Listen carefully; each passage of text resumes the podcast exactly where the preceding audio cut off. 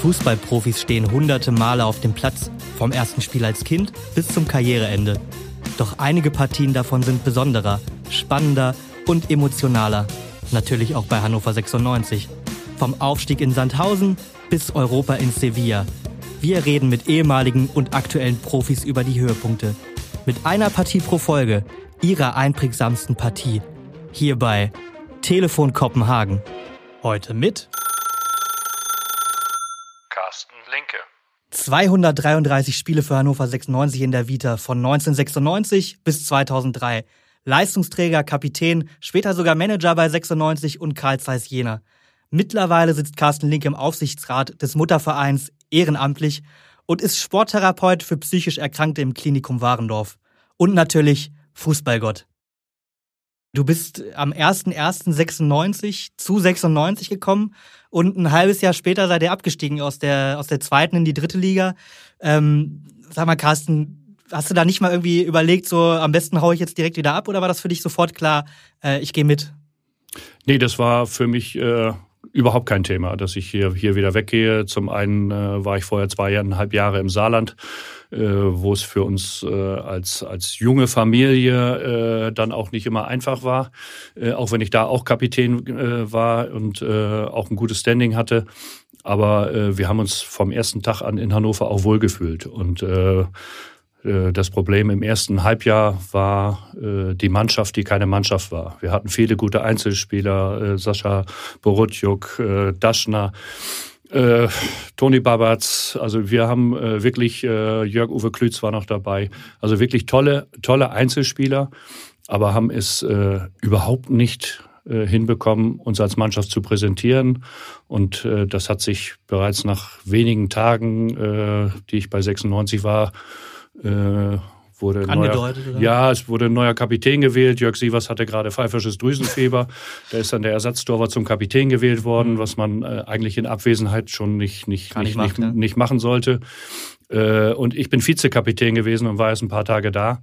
Und das zeigt schon äh, bei so vielen erfahrenen, auch Erstligaprofis, äh, Roger Prinzen fällt mir da noch ein, ähm, wenn dann ein neuer direkt zum Kapitän wird, direkt, dann stimmt irgendwas nicht. Ne? Dann stimmt irgendwas innerhalb der Mannschaft nicht und das hat sich leider im Lauf der Saison auch äh, dann gezeigt und äh, wir hatten dann mit mit äh, Egon Cordes äh, einen harten harten Trainer, äh, auf den die Mannschaft dann irgendwann nicht mehr auch in der Form gehört hat. Und Jürgen Stoffregen kam dann zum Ende hin, hat äh, wirklich alles in die Waagschale geworfen, hat auch äh, richtig gutes Training und äh, richtig gute Einstellung gehabt. Ähm, aber konnte das Ruder dann auch nicht mehr rumreißen. Hm, Hat es nicht mehr gereicht. Äh, dann seid ihr abgestiegen und in der Saison 96, 97 dann, also quasi nachdem du ein halbes Jahr da warst, dritte Liga. Äh, das ist ja schon nochmal eine Umstellung. Ich habe äh, hab mit einem Kollegen geredet, der, der, der auch Herzblut 96-Fan ist. Und der hat mir erzählt, dass du damals ähm, vom ersten Spiel, das war ein Herzlake im Emsland, äh, und du hast das kurzerhand Schmerzlake getauft. Warum? Hat, das, hat die dritte Liga so wehgetan? Das sind äh, zu viele Lorbeeren für mich. Äh, im, Im Grunde äh, tut mir ja nur leid, dass ich das hier jetzt sagen muss, war es die Bildzeitung. oh Gott! Die geschrieben hat, jetzt geht's nach Schmerzlake. Ähm, die Bildzeitung war damals ja noch ein bisschen, äh, in der Saison vorher gab es dann mal ein Spiel, wo elf Flaschen abgebildet waren und unsere Gesichter drauf. Also ähm, da, äh, ja, aber das war, das Spiel in Herzlake war letztendlich äh, der Punkt, ähm, der gezeigt hat, was in Hannover geht. Also es waren, äh, ich glaube, 1500 oder 2000 hannoversche Fans da. Es war, äh, wir haben gewonnen, wir haben äh, ja einen Riesenumbruch gehabt, ganz viele fantastische junge Spieler, Fabian Ernst, Raphael Schäfer, Damian Brezina, äh, Volkan Aslan, also wirklich äh, äh, Boris Besovic, äh, wirklich ganz, ganz tolle junge Spieler, die dazugekommen sind. Äh, und wir paar Alten, mit Dieter Hecking, der dann, der dann kam, mit Jörg Sievers, äh, meine Wenigkeit, wir waren so die, die Alten im Team und haben die Jungen geführt. Und äh, dadurch, dass die Jungen die richtigen Einstellungen hatten, immer Vollgas gegeben haben, wurden wir auch im Training immer ans Limit äh, gebracht. Das heißt, die haben euch auch besser gemacht in, in beide Richtungen. Die haben uns besser gemacht, in jedem Fall. Und äh, hatten natürlich auch äh, Qualitäten, die sie äh, zeigen konnten. Fabian Ernst mit 17 Jahren äh, Libero in der Regionalliga ist, glaube ich, äh, kommt nur selten vor. Definitiv. Und äh, die Art und Weise, wie er es dann ausgefüllt hat, war fantastisch. Er hat die Mannschaft äh, auch mitgeführt von hinten raus. Also wir hatten äh, tolle Spieler, Jens Rasewski, der dazu gekommen ist, äh, eine gute Kameradschaft, ein Trainer, der äh, sich als Ausbildungstrainer weiterhin verstanden hat. Das ist mhm. auch ganz wichtig, dass die jungen Spieler, wenn sie in den Herrenbereich kommen, äh, weiter an ihren technischen äh, und auch läuferischen Möglichkeiten und körperlichen Möglichkeiten arbeiten. Also das hat alles funktioniert und wir sind ja in der Saison auch ja, frühzeitig Meister geworden. Also wir haben äh, im Dezember gegen Braunschweig 4-0 gewonnen, hatten zwölf Punkte Vorsprung. Nicht das schlechteste Spiel. Ja. Fehlt dir manchmal das Scheinwerferlicht des Fußballgeschäfts? Nein. Also ich habe ja äh, relativ lange spielen können äh, und äh, das letzte Jahr, äh, wo wir, wo ich mit äh, Jörg dann noch zusammen äh, Bundesliga spielen durfte, äh, wirklich auch genossen. Äh, das war für mich ein, ein, sensationeller Abschluss über eine Karriere, die in den ersten drei Jahren in der Kreisliga begonnen hat. Äh, das ist also äh, fantastischer Abschluss gewesen und äh, habe dann ja auch im Management noch weitergearbeitet, um mich dann auch äh, entschieden oder wurde entschieden, dass äh, über einen längeren Zeitraum keine Stellen im Management in den deutschen Clubs äh, zur Verfügung standen und habe mich dann dafür entschieden, äh, Sporttherapeut im Klinikum Warendorf zu werden. Und äh, das ist äh, die beste Entscheidung, die ich äh, anschließend treffen konnte, weil eine äh, erfüllende Aufgabe, die mir täglich Spaß macht. Und ja, insofern nein. Aber du warst ja auch eine sehr, sehr lange Zeit bei 96. Wir haben es ja gerade gesagt, als Spieler, als, äh, als Manager. Was macht denn mehr Spaß? Ist es cooler, Entscheider zu sein und selber so ein bisschen äh, die, die Mannschaft zu formen oder ist es äh, schöner, auf dem Platz zu stehen? Na, es hat beides äh, eine, Menge, eine Menge Spaß gemacht. Also als Spieler ist man natürlich äh, immer involviert, kann immer auch was ausrichten, kann äh, auch innerhalb der Mannschaft, denke ich, äh, wenn man mittendrin steckt, äh, viel, viel mehr erreichen. Äh, wenn man dann im Management ist äh, und kommt in die Kabine, dann äh, ist das dann doch schon ein Unterschied, aber man kann eben äh, die, das Gesamtkonstrukt mitgestalten und das hat mir sehr viel Spaß gemacht. Ich habe äh, eine Menge gelernt, äh, am Anfang bei Ricardo Moir, dann bei EA sich und das hat ja, das hat mir sehr sehr gut gefallen. Selbst das mitzugestalten, ist das auch so ein bisschen der Grund, warum du dich jetzt im EV engagierst? Da bist du ja auch im Aufsichtsrat.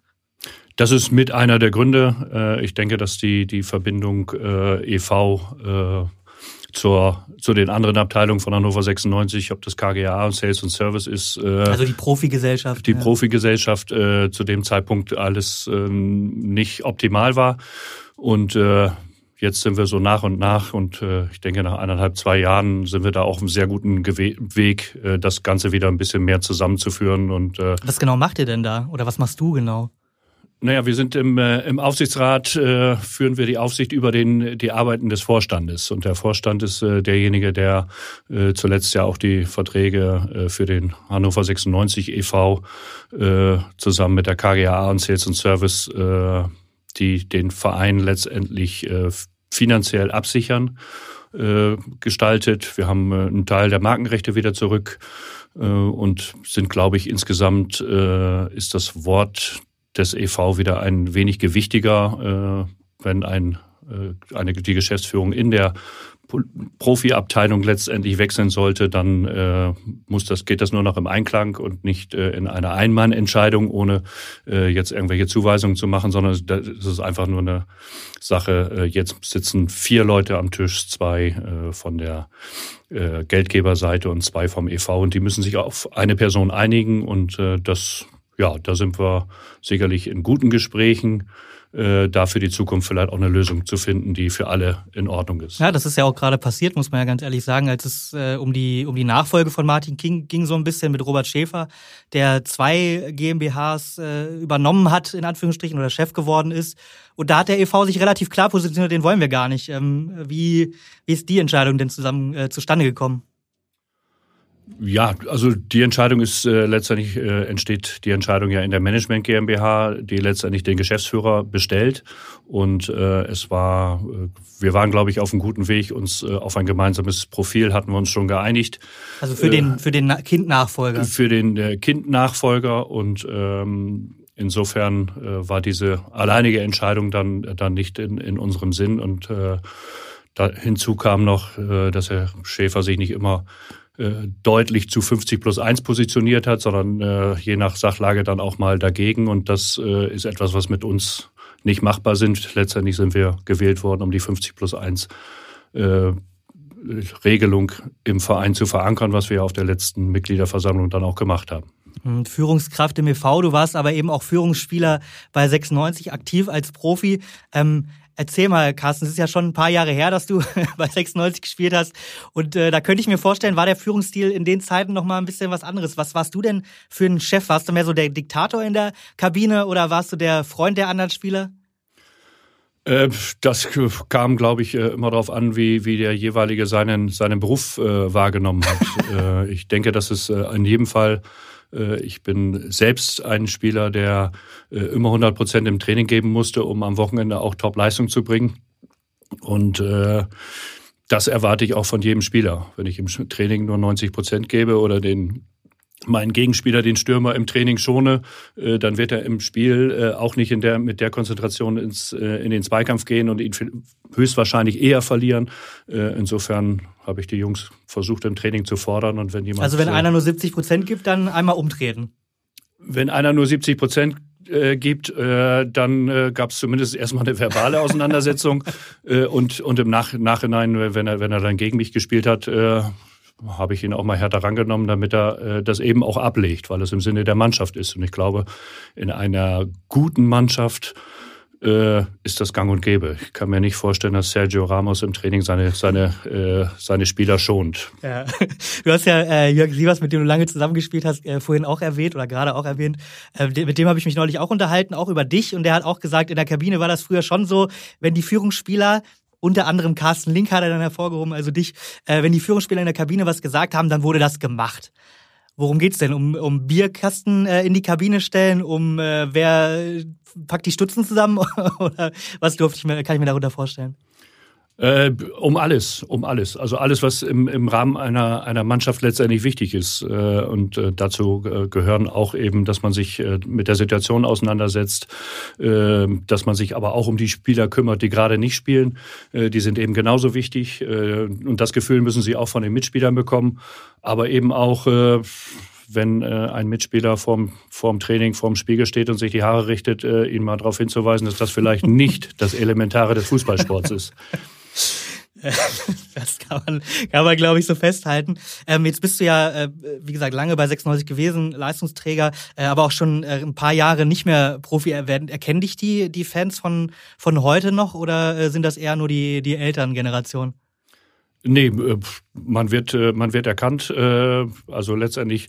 Musst du auch Autogramme geben noch? Ich muss auch Autogramme geben. Habe auch, ich arbeite ja im Klinikum Warendorf, wie vorhin erwähnt. Da habe ich auch immer welche in der Schublade, weil doch immer wieder auch. Aber alte 96-Karten oder? oder äh, alte, alte 96-Karten, alte 96-Karten. Ein paar sind noch da, wo man dann auch immer wieder angesprochen wird, sei es für den Papa, der früher ins Stadion gegangen ist, oder einige auch selbst noch im Stadion gewesen sind und die äh, Jüngeren haben einen nicht spielen sehen. Da ist dann vielleicht das letzte, wo man gesehen wurde, dass das Abschiedsspiel von Per Mertesacker, bei dem ich mitwirken durfte. Äh, aber äh, der, der Name Carsten Linke, Fußballgott, äh, so wird ich man Ich wollte gerade fragen, steht Fußballgott auf der Autogrammkarte mit drauf? Wie findest du den Spitznamen eigentlich? Ja, den Spitznamen. Äh, er ist eine, eine sehr hohe Anerkennung, äh, gerade für mich. Ich habe ja vorhin schon gesagt, dass ich äh, immer mehr alles erarbeiten musste. Und dafür steht ja letztendlich auch das Synonym Fußballgott. Es steht nicht für filigranen Fußball, es steht nicht für die, äh, die überragenden äh, fußballerischen und technischen Fähigkeiten, aber er steht für ehrliche, kontinuierlich ehrliche Arbeit äh, im, im Dienste der Mannschaft. Und das ist für mich eine der höchsten Anerkennungen, die ich bekommen kann. Für 96 geht es am 5. Juni 1997 um die Rückkehr in die zweite Liga. Aufstiegsrückspiel gegen Energie Cottbus, den Meister der Regionalliga Nordost. 96 ist Meister der Nordstaffel. Das Hinspiel in Hannover endete 0-0. Jetzt muss das Rückspiel die Entscheidung bringen. 21.000 Fans sind im Cottbusser Stadion der Freundschaft. Aber die Stimmung ist wenig freundschaftlich. Nicht auf dem Rasen und nicht auf den Rängen. Carsten Cottbus äh, Kultcoach Ede Geier hat äh, sollte vor dem Anpfiff noch mal ein Interview geben und hat äh, konnte aber nicht, weil er keine der Fragen richtig äh, verstanden hat, weil es so laut war. Ähm, ihr wart die Gastmannschaft. Wie hast du die Atmosphäre aufgefasst? Ja, es war äh, natürlich lautstark, es war äh, extrem aufgepeitscht und äh, es war vor allen Dingen äh, äh, im Cottbus wurde ja vorher ein bisschen auch vom Klassenkampf geschrieben. Äh, im, am Ende hat sich herausgestellt, es äh, sollte, sollte immer mehr sich rausfokussieren, dass es eher ein Kampf der Rassen werden sollte im Stadion.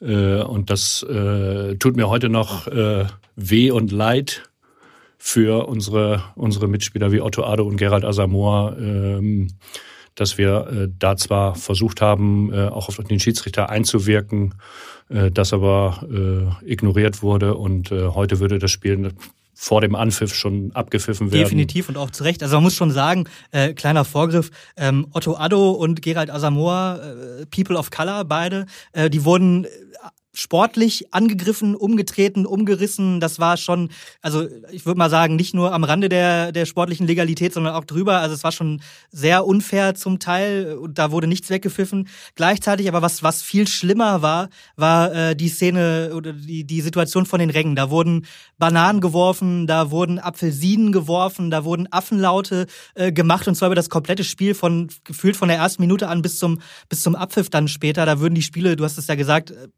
mittlerweile werden solche Spiele abgebrochen und zwar absolut zu Recht. Wenn du sagst, ihr habt versucht, da drauf einzuwirken, wie? Habt ihr mit dem Schiedsrichter gesprochen? Äh, und weißt du noch, wie die beiden, äh, Gerald und, und Otto, das aufgefasst haben damals?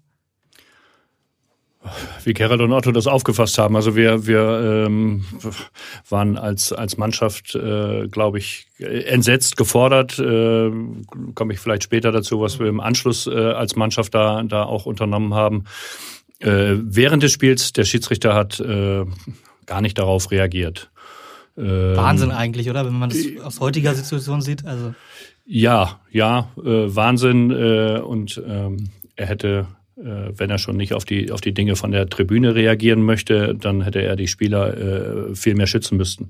Weil äh, je, ich glaube, es waren äh, so viele Fouls, die äh, eigentlich Körperverletzungen waren und äh, äh, die, die Cottbusser wollten ja nur Gerald und Otto, wie man so schön sagt, den Schneid abkaufen und haben äh, letztendlich nicht damit gerechnet, dass es äh, äh, nicht nur zwei äh, außergewöhnliche Spieler sind, sondern auch zwei außergewöhnliche Persönlichkeiten, die an dem Tag eben auch die richtige Antwort auf den Platz geben wollten. Und äh, Otto und Gerald hat man, äh, sind, glaube ich, im Laufe der Saison immer mal wieder getreten worden. Äh, und äh, sie haben sich davon nie beeindrucken lassen, äh, dass aber eine ganze Mannschaft Hetzjagd macht und äh, quasi die Spieler von einem zum anderen durchgereicht werden, um ihn als nächster umzuhauen. Äh, und dann noch eine rassistische Beleidigung hinterher. Äh, also es kam das nicht nur von den Rängen, diese, diese rassistischen Beleidigungen, sondern auch von den, von den Cottbuser Spielern? Das kam auch von den Cottbuser Spielern. Also da äh, will ich gar nicht alle, äh, aber äh, das war immer wieder der Fall, dass sie äh, ausfallend geworden sind und ich äh, wiederhole das jetzt hier nicht, weil es nicht, äh, ja, nicht, nicht äh, mein Sprachgebrauch ist und, und Gerald und Otto gar nicht gerecht werden würde, wenn mhm. man das hier auch noch äh, wiederholt. Aber das war in einer Form, da hätte äh, der Schiedsrichter und auch im Nachgang der DFB äh, einschreiten und sanktionieren müssen. Weil und ich passiert glaube, ist gar nichts, ne? Passiert ist nichts, gar nichts, auch im Nachgang nicht. Und ich glaube, mittlerweile äh, ist man zum Glück äh, dort hellhörig und Spiele werden ja auch ähm, jetzt abgebrochen, was in Ordnung ist und korrekt ist. Und ja, wie gesagt, mir tut es leid für Otto und Gerald, dass sie das überhaupt in der Form erleben mussten. Ich denke, dass man, dass beide auch in anderer Form mal Rassismus erlebt haben aber so wie im Stadion, dass der Rassismus gefühlt äh, in der Luft greifbar war, äh, das war eine Situation, die mich, mich auch äh, schwer getroffen hat. Hm. Natürlich jetzt nicht ganz so einfach, einen Übergang zu schaffen, aber äh, sportlich war es auch nicht ganz so leicht. Naja, war ein netter Versuch mit dem Übergang. Aber sportlich war es eben für euch tatsächlich auch nicht so leicht in dem Spiel. Gleich direkt mal zum Start. Äh, drei Cottbusser Chancen, ich habe es mir rausgeschrieben, siebte Minute direkt. Äh, Jörg Sievers, euer, äh, euer Torwart, kommt raus, aber Irgang hat so einen Blick nach links und, und hebt den Ball so ein bisschen über ihn drüber. Zum Mitspieler soll er, und du rettest mit dem Kopfball vor Konetzke zur, zum Eckball. Irgang dann auch direkt zwei weitere Szenen noch in der elften Minute. Äh, ein Fernschuss von links, der wird immer länger und länger und länger und senkt sich auf die Latte. Da war ein bisschen Glück bei bei, für Jörg Sievers. Und in der zwölften Minute äh, im Spielaufbau bei euch ein Ballverlust und wieder, natürlich, Irrgang, ähm, der mit dem Tempo zum, äh, zum Tor geht und dann den Ball so querlegt auf Kronat, der zum Glück nur so ein Schüsschen äh, macht und so ein bisschen geblockt auch von Dvorak. Hattet ihr den irgendwie nicht so richtig auf dem Schirm oder war der einfach so gut an dem Tag? Der Detlef Irgang, der hat richtig Probleme gemacht. Auch dir, weil er dein Gegenspieler war. Äh, naja, also in, erstens zum, zum einen habe ich in dem Spiel im, im defensiven Mittelfeld mit Fahrrad Dämisch gespielt. Äh, wir haben ja hinten äh, mit, mit Jens. Also du hast nur ausgeholfen? Äh, ach, ausgeholfen. Ich war in dem, in dem Moment nicht, nicht an ihm dran. Äh, und egal, wenn man im, im eigenen 16er ist, ob man Mittelfeldspieler oder Innenverteidiger ist, äh, hat man in dem Moment äh, den Mann eng zu nehmen und er darf nicht zum Schuss kommen. Also insofern äh, hat er Probleme gemacht, eindeutig. Der Delef Ehrgang hat ein, ein fantastisches Spiel gemacht. Kann ich ihm heute auch nur noch zu gratulieren. ähm, ja, Leider. War, ja, ja, aber, aber äh, das ist ja auch ansonsten äh, ein, ein, ein sportlich äh, korrekter, korrekter Spieler. Wir haben uns im Nachgang auch mal getroffen. Äh, insofern äh, ist das äh, ihm persönlich äh, habe ich es hab ich's gegönnt. Äh, Insofern äh, am Ende des Tages haben wir mit zwei Toren Unterschied verloren. Definitiv. Ähm, in der 60. Minute geht es dann weiter und dann sind wir bei den äh, ja, Nicklichkeiten, Unsportlichkeiten, wie auch immer man das nennen will. Äh, Jens Melzig sieht gelb für, für einen Ellenbogenschlag gegen Gerald Asamoah. Oder kann man schon sagen, hat er Glück, dass er nur gelb sieht und beschwert sich trotzdem. Ihr seid dann alle da so ein bisschen hingelaufen. Was, äh, was kann man so einem Spieler mitgeben nach so einem Foul, der sich dann noch beschwert, dass er gelb sieht? Ja, also zum einen war es was äh, ein absichtlicher Ellenbogencheck, ähm, wobei ich als als Spieler äh, auch da ähm, dem Schiedsrichter gar nicht widersprechen würde in der in der Auslegung, dass man dass man äh, nur Gelb gibt, weil es äh, häufig dann auch schwer schwerer zu sehen ist, mhm. äh, was ist Absicht und was nicht. In dem Fall äh, und vorzeitig so ein Spiel äh, zu entscheiden, äh, wenn jemand eine eine Aktion macht und eine rote Karte geben, äh, da ja. Das heißt, es war quasi auch eine taktische Entscheidung, sich nicht in den Fokus zu spielen vom Schiedsrichter, so ein bisschen vielleicht? Ähm, er hat in dem Moment hat er es so gesehen und äh, dafür kann man kann man äh, sicherlich auch rot geben, wenn man die Fernsehbilder dazu hat. Äh, die hatte er in dem Fall nicht. Videoschiri gab es damals ja auf jeden Fall noch nicht. Gab es nicht. Insofern war war in dem Moment die gelbe Karte, äh, glaube ich, glaube ich, äh, in, Ordnung. in Ordnung. Aber wenn man die Szene in Ruhe betrachtet, eben auch zu wenig. Aber das äh, ist trotzdem aus meiner Sicht, äh, bevor man äh, vorzeitig in solch einem wichtigen Duell, denn am Ende konnte ja nur einer aufsteigen, äh, vorzeitig eine rote Karte gibt, da muss man als Schiedsrichter eben auf Fingerspitzengefühl zeigen und das hat er in dem Moment gemacht. Also das, das ist, glaube ich, korrekt. Hm. Äh, der Freistoß danach ist dann auch so ein bisschen die erste 96-Chance oder Halbchance. Ähm, der landet bei Carsten Linke bei dir. Äh, der Kopfball wird allerdings geblockt, der Nachschuss auch. Äh, wie ist denn das so als, als Club? Du bist einer der Führungsspieler in dem Moment. Ähm, wenn man nicht so richtig ins Spiel kommt, wie reißt man sich da raus? Das ist ja so ein bisschen dieses Münchhausen-Ding am eigenen Zopfer aus dem, aus dem Sumpf ziehen. Wie, wie geht das? Oder nimmt man das so hin und sagt, naja, Spiel ist noch lang genug?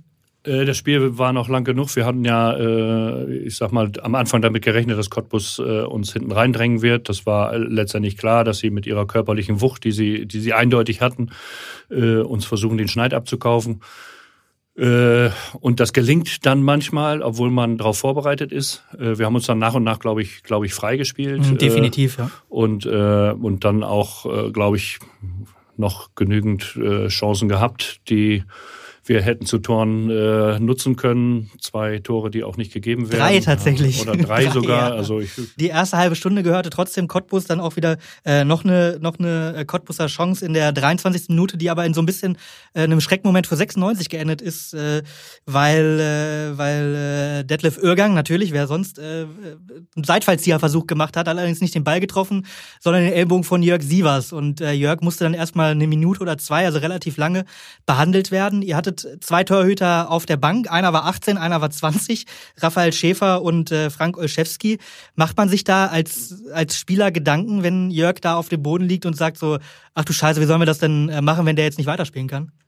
Äh, ja, eindeutig. Äh, Colt war natürlich immer auch unsere, unsere Versicherung. Also letztendlich, äh, gerade in so einem Spiel, wo man dann am Ende vielleicht auch ins Elfmeterschießen geht, äh, hat, hat man das immer im Kopf, äh, obwohl äh, Raphael Schäfer auch ein außergewöhnlicher Torwart war. Damals auch schon mit 18? Ja, mit 18 war auch schon gut.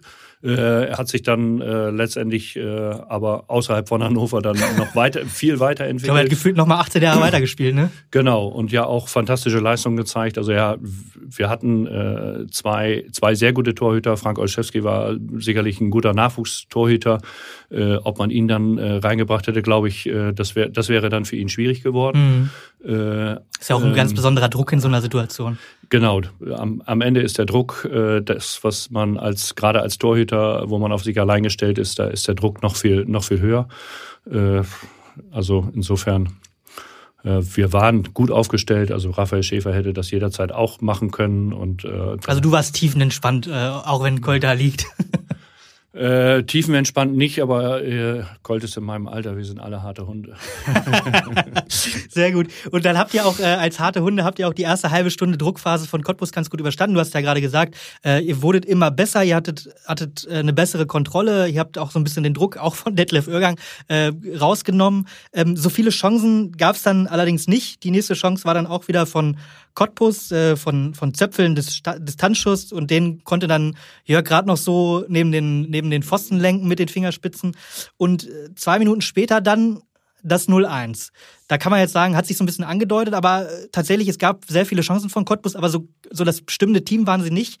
Äh, und das passt dann auch das Tor dazu. Das war nämlich ein super, super großes Pechtor. Ein Freistoß nach einem Dvorak-Foul für, für Cottbus und Thomas Hossmann schießt in die Mauer.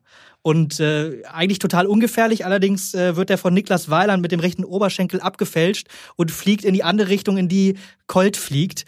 Was denkt man sich, wenn dann so ein Tor so maximal unglücklich fällt? Ja, auch da, auch, auch auf so eine Situation hatten wir uns äh, eigentlich, eigentlich vorbereitet. Was passiert, wenn wir, wenn wir zurückliegen? Wie äh, wollen wir als Mannschaft reagieren? Da hat uns Reinhard Fanz äh, im Vorfeld schon gesagt, pass auf, die machen am Anfang Druck, wenn die in Führung gehen äh, nicht gleich alle nach vorne rennen, Ruhe bewahren. Wir machen dann von außen die Ansagen, äh, was was dann im nächsten Schritt passiert, nehmen dann vielleicht Wechsel vor innerhalb der Mannschaft oder auch äh, bringen frische Kräfte von außen.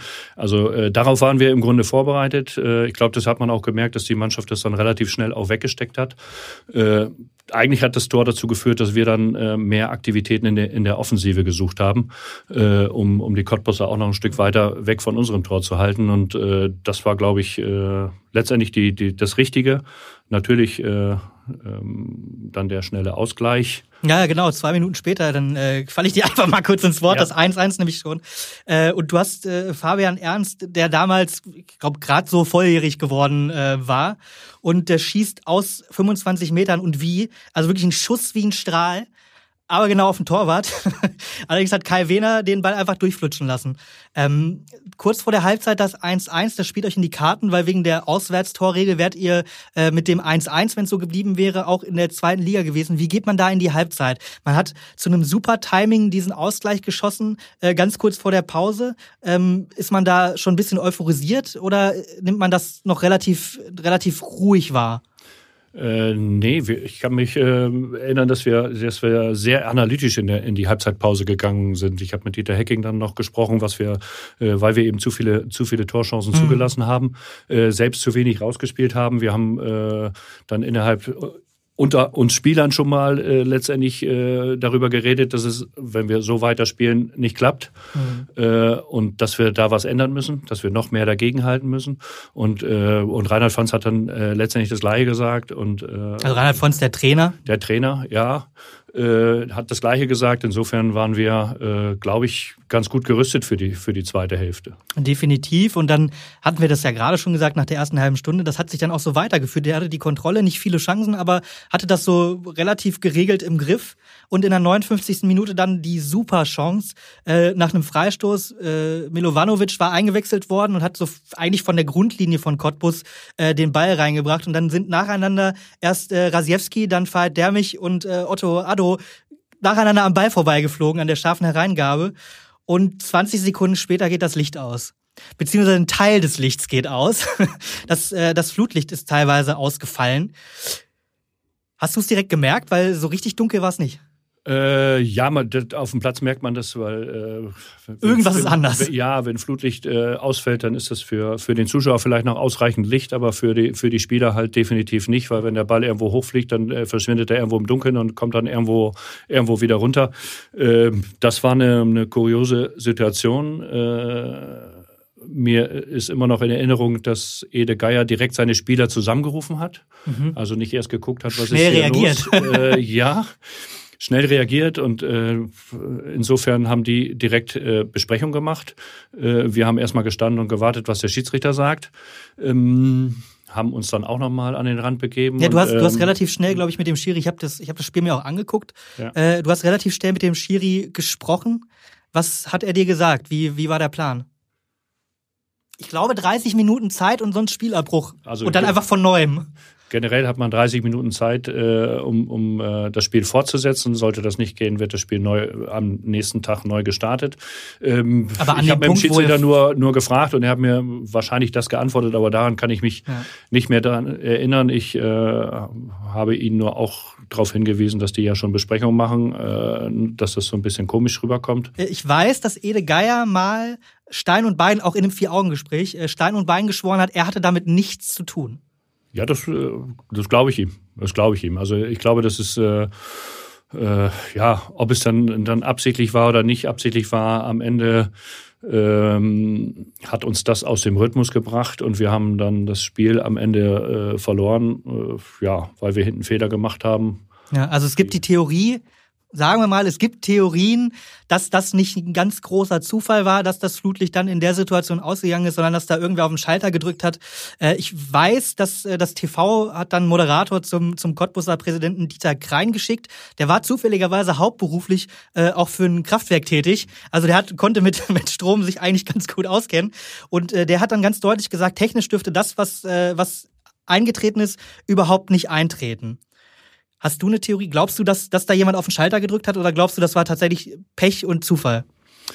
Ähm, eigentlich, ähm, es ist beides möglich, ohne jetzt, äh, aber, aber deswegen äh, haben wir das Spiel nicht, nicht gewonnen und oder verloren. Wir haben uns dadurch aus dem Rhythmus bringen lassen, durch einen, einen äh, Einfluss von außen und ähm, haben dann äh, ja, unsere eigenen Chancen nicht genutzt und der Gegner hat seine genutzt und am Ende war Cottbus, äh, und das muss, muss man sagen, kämpferisch äh, sind sie dann ja auch äh, gar nicht so unverdient auf, aufgestiegen. Sie haben in beiden Spielen äh, gelb-rote Karte gehabt äh, und haben äh, trotzdem in der Endabrechnung nach 180 Minuten 3-1 gegen uns gewonnen. Ja. Äh, das, äh, und das bei unserer Offensivabteilung, äh, wir waren ja gerade in der Saison, haben wir 105 Tore geschossen. Das ist nicht die schlechteste äh, und, äh, Quote. Ja, und Kreso und, und ähm, Vladimir Jovanovic haben zusammen über 50 Tore geschossen. Mhm. Dann haben wir Otto Ado, Gerald Asamoah, also Dieter Hecking. Wir haben ja äh, fantastische Offensivspieler gehabt und haben in 180 Minuten äh, letztendlich äh, ein Tor. Ein Tor. Ein Torwartfehler sogar. Ja, genau. Ein Tor nur erzielt und, und, äh, und am Ende äh, drei Fehler gemacht. Äh, die, die in der Form dann auch nicht passieren dürfen mhm. in so einem mhm. Spiel. Das, das, das, Fernsehen war zu den Zeiten immer noch näher dran. Reinhold Fanz auch in der Flutlichtunterbrechung auch nochmal am Tele äh, Telefon, am TV-Mikrofon und äh, hat auch gesagt, die Mannschaft hält gut dagegen und so müssen wir einfach weiterspielen. Kannst du dir erklären, warum das dann nicht funktioniert hat? Also du hast ja gesprochen, ihr habt den Rhythmus komplett verloren durch so einen, durch so einen Einfluss von außen, aber warum eigentlich? Naja, Cottbus hat sich, äh, wir mussten das Spiel machen und Cottbus hat sich äh, letztendlich lange Bälle geschlagen. Und äh, beim, beim zweiten Tor ist ja letztendlich auch ein Abschlag vom Torwart, der mit dem Kopf verlängert wird. Äh, äh, wo wir dann äh, ungeordnet stehen hinten. Ähm, hinten. Die Mitte ist, ist komplett offen für, für Detlef Irrgang und äh, auch auf der Außenposition muss Jens Krasiewski als Libro raus, um, um versuchen, die Flanke zu verhindern. Äh, bei einem verlängerten Kopfball hätte da auch noch ein anderer Spieler stehen müssen, dann wäre Jens noch in der Mitte gewesen. Äh, und äh, hinten die, die zweite Innenverteidigerposition war auch nicht besetzt. Mhm. Ähm, aber äh, ja, vorher war tatsächlich, hattet ihr sogar noch dieses, äh, wenn wir über Nicht-Tore sprechen, äh, hattet ihr noch die Chance, äh, Fall der mich köpft an den Fünfer und, äh, und Kopfballtreffer von Milovanovic in der 62. Minute.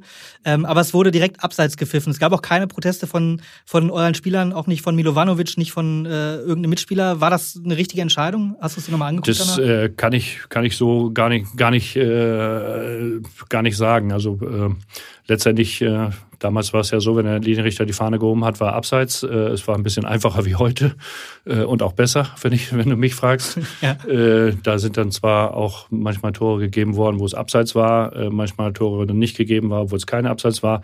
Und ob das in der Situation, da haben wir uns hinterher nicht mehr mit beschäftigt, weil ja eben auch noch das dritte Tor gefallen ist für, ja. für, für Cottbus. Ja, und die Entscheidung war einfach, die, die stand dann und hat man keinen Videoschiri eine Minute später aus Köln dann zugeschaltet, sondern es war einfach so, wie es war.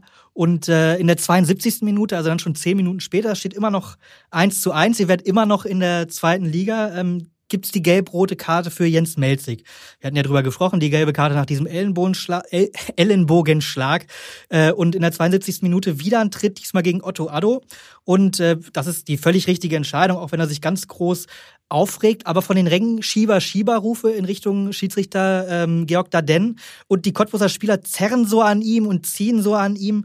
Ähm, hattet ihr das Gefühl, dass der Schiri dann so ein bisschen auch eingeschüchtert war von der Situation, weil danach hat er relativ viel, für mein persönliches Empfinden, relativ viel von Cottbus durchgehen lassen? Also äh, der Schiedsrichter war mit Sicherheit bee also beeinflusst, äh, wie das äh, ja, wie das in so, in, in so, so einem Stadion, in so aufgeheizter äh, Situation Stimmung, ja. dann auch ist. Äh, und, und Cottbus ist eine Mannschaft, die äh, eben auch, äh, wir haben vor dem Spiel viele, viele Videos von Cottbus gesehen und in einem ging es nur darum, wie der Gegner beim Schiedsrichter sich beschwert und äh, eine Spielertraube. Wie lang war das Video? Ja, es war äh, über die Saison viele Szenen und das war schon lang.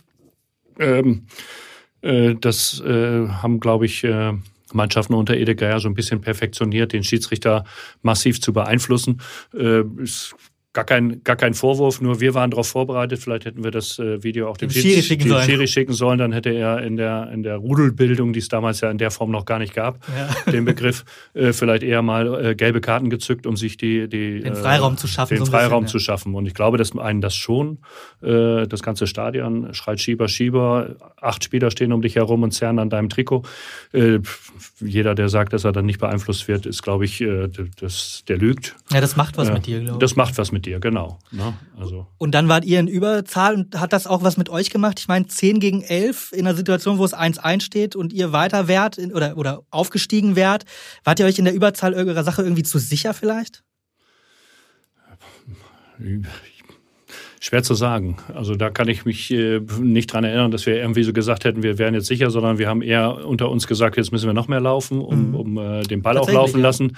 Ähm, aber äh, wir haben es halt bis zum Strafraum relativ ordentlich gemacht und Cottbus hat dann sofort immer lange Bälle gespielt, hat auch immer äh, zwei Spieler vorne gelassen, äh, so dass wir, äh, so dass wir da immer äh, äh, auch in, in extrem intensiven Zweikämpfen jedes Mal waren. Also das ganze Spiel das über war Spiel, ja. jeder Zweikampf war ein, ein Kampf Mann gegen Mann. Äh, es wurde um jeden, jeden Zentimeter gerungen letztendlich äh, im wahrsten Sinne des Wortes leider. ja.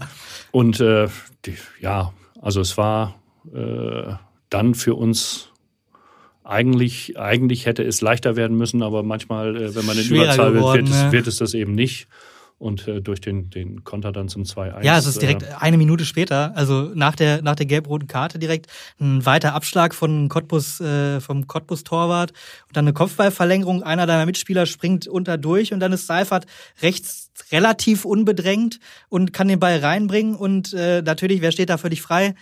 Irrgang, äh, der war ja den ganzen, den ganzen Tag schon irgendwie gut drauf. Und äh, du warst dann auch mehrere Meter weit weg.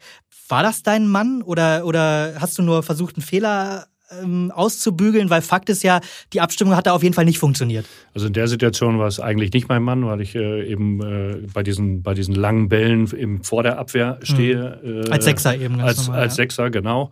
Äh, um, um vor der Abwehr die, die Kopfbälle zusammen mit Fahad Dämisch zu gewinnen. Das war auch eins der taktischen Mittel, die vorher ausgegeben war. Äh, und in dem Fall wird der Ball halt auf der linken Seite verlängert. Jens Rasiewski geht, muss aus der Mitte raus.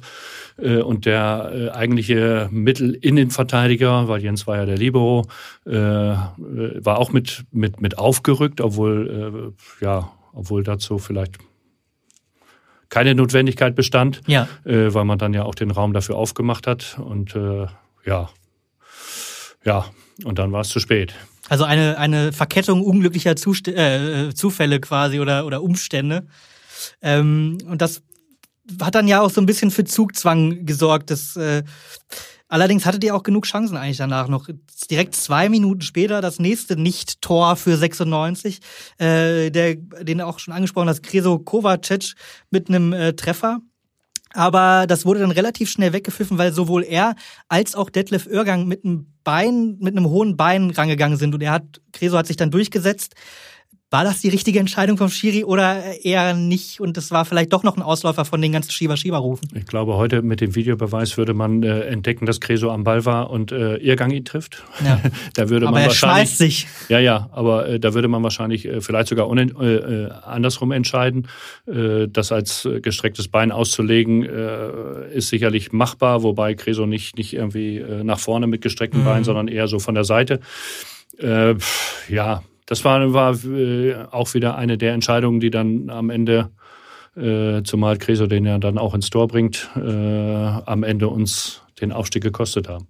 Ja, definitiv. Also er hat den, er trifft erst den Ball, dann trifft er so ein bisschen den Irrgang. Der Irrgang trifft nur ihn, aber er legt ihn dann am Torwart vorbei und äh, der Schiri pfeift weg. Das ist ja wahrscheinlich auch so emotional oder so auch eine Situation, wo du denkst, so geil, jetzt haben wir es erst geschafft und dann wird es direkt weggepfiffen. Das macht wahrscheinlich auch, hat auch einen Einfluss, oder? Natürlich. Also so, solche Situationen, wenn du, wenn du gerade wieder, äh, du bist, du bist ja dann schon wieder aufgestiegen. Äh, das, für äh, zehn Sekunden ungefähr. Für zehn fünf, Sekunden ja. und, und man merkt ja auch, dass die Zeit immer weniger wird. Also da, da steigt der Druck natürlich, äh, letztendlich aber auch äh, kriegt man nochmal so einen Push, weil man ja die Möglichkeit schon wieder erspielt hat. ja, es sollte irgendwie alles an dem Tag nicht, nicht äh, in unsere Richtung laufen. Hm. Und äh, es lag an den Chancen, lag es nicht. Also in der 84. dann auch nochmal eine gute Chance. Da war schon ein bisschen Druck drauf, aber ähm, Otto Addo dribbelt sich so am 16er, eigentlich ist es eine gewurschelte Situation, dribbelt sich so durch, der Ball kommt zu äh, Milovanovic und der wird zweimal geblockt beim Abschuss, äh, Abschluss. Und äh, Cottbus klärt dann so übers Tor der Ecke und dann denkt man sich, ah, da geht noch was. Und drei Minuten später machen sie dann den Sack zu. 87. Minute, hektischer Spielaufbau bei, bei euch, was wahrscheinlich dann auch der Situation geschuldet war, dass einfach die Zeit knapp wurde, würde ich jetzt mal schätzen. Ähm, und natürlich wieder langer Ball auf Detlef Oergang. Wir haben ihn ja schon ein paar Mal angesprochen heute am 16er und du äh, machst so eine Körpertäuschung und du landest auf dem Bauch. Du bist sein Gegenspieler in dem Moment und du landest auf dem Bauch und kannst nur zugucken, wie er dann weiter in die Mitte des, äh, des 16ers zieht und der erste Schuss äh, wird noch geblockt von äh, Rasiewski und im Nachschuss trifft er dann rein.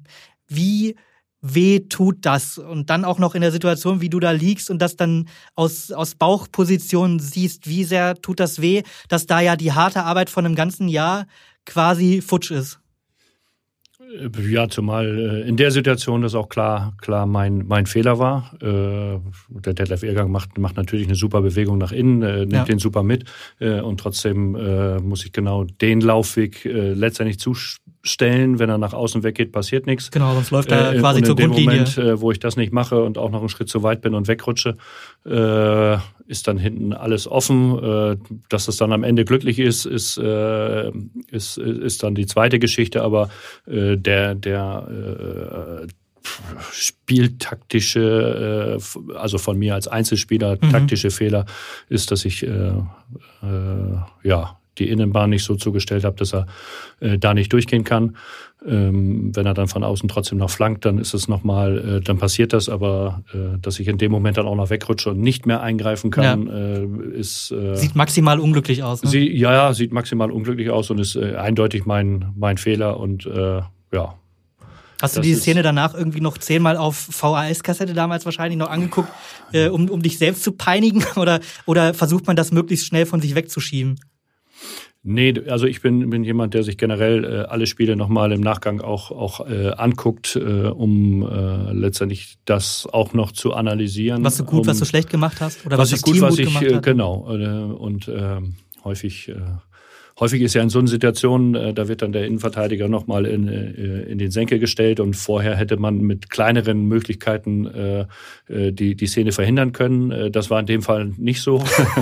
Insofern habe ich da schon auch mit zu kämpfen gehabt, ähm, mit dem gesamten Spielverlauf, mit der Art und Weise, wie wir dort behandelt wurden und dann natürlich ja unsere eigenen Nachlässigkeiten, äh, wo wir Chancen nicht genutzt haben und die Nachlässigkeiten hinten, die uns äh, im Laufe der Saison äh, nur wenig passiert sind.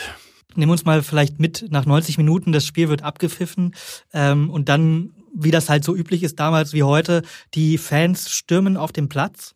Und äh, das war ja schon eine, eine ganz außergewöhnliche, für euch ganz außergewöhnlich schlechte Stimmung vorher von den Rängen. Und äh, dann kommen die Fans immer näher, immer näher. Als Auswärtsteam, was denkt man sich in dem Moment? Macht man sich da auch ein bisschen Sorgen oder ist man einfach enttäuscht wegen der Niederlage? Das war ja alles, wie gesagt, nicht ganz so nett vorher.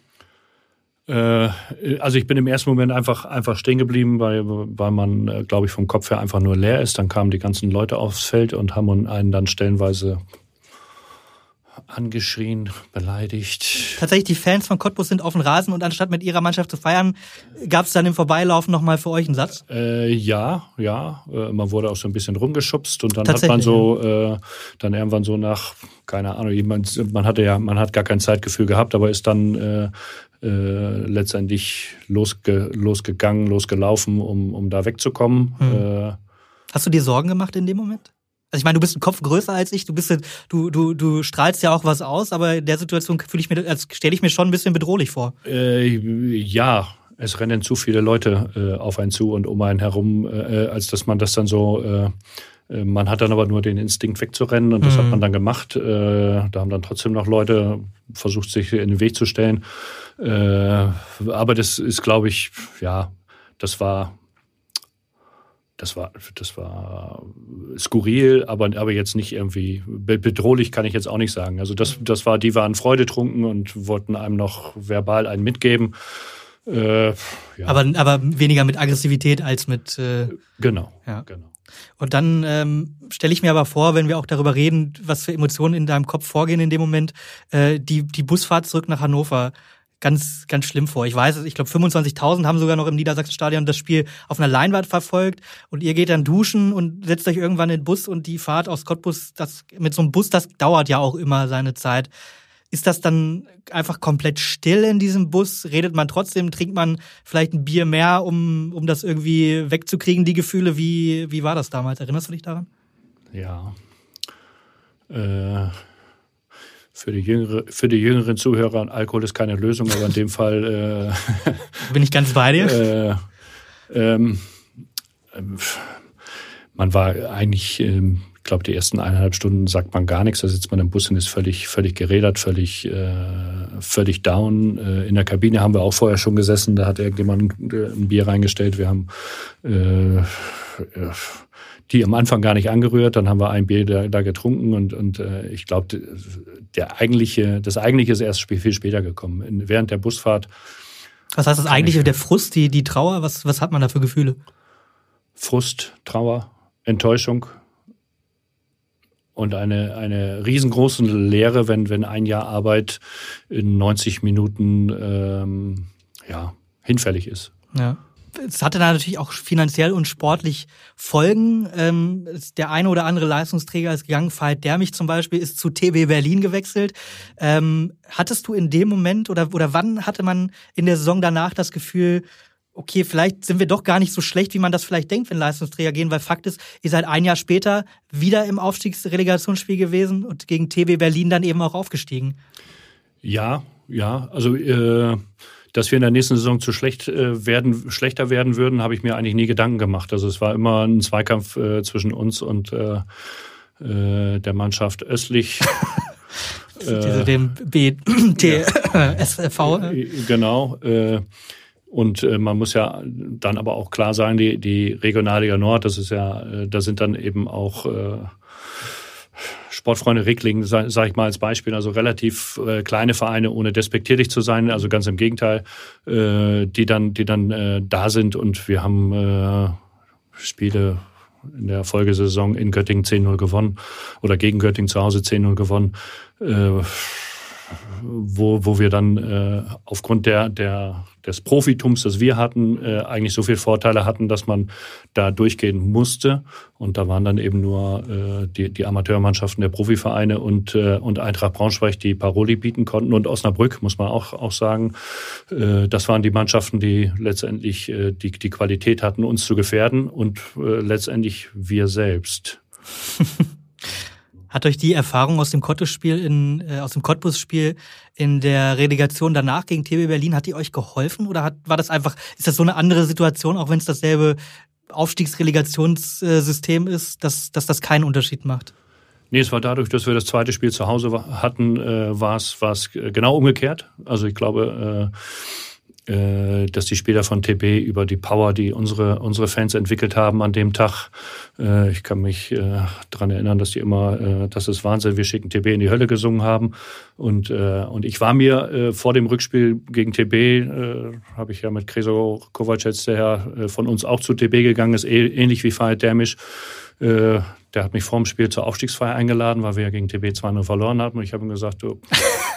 vor dem Rückspiel schon. Vor dem Rückspiel, äh, ja, wir haben irgendwas in Hildesheim gemietet und da kannst, kannst du gerne kommen. Und dann habe ich ihm gesagt, ich sagte, okay, so, ich sag, wir gehen jetzt raus, den Tunnel runter und dann wirst du sehen, alle hier im Stadion wollen, dass wir gewinnen. Ich sage, wir hauen euch hier heute weg. Hat, mich, hat er mich nur ausgelacht, aber. aber, aber du hattest das letzte Lachen, ja. Äh, ja, ja. Und äh, es war äh, ja auch ein, ein hochdramatisches Spiel, ähnlich wie in Cottbus, nur da eben mit dem besseren Ende für uns, wo wir in den späten, äh, das späte 2-0 machen, uns in den, ins Elfmeterschießen retten und äh, ja. Und da hat Jörg halt äh, überragend gehalten äh, und wir die vier, die schießen, die, die überhaupt nur schießen mussten, haben alle getroffen. Also das war schon, äh, glaube ich, auch außergewöhnlich. Und so verbleiben wir mit einem positiven Gedanken nach einem Gespräch über ein nicht so schönes Spiel in Cottbus. Carsten, ich danke dir, dass du dir die Zeit genommen hast und äh, schauen wir mal, wie das mit dem EV weitergeht. Und äh, du hast hier gerade die, die Schulter in einer Schlinge, weil du dich verletzt hast beim Fußball, hast du mir erzählt. Auch dabei natürlich gute Besserung. Dankeschön.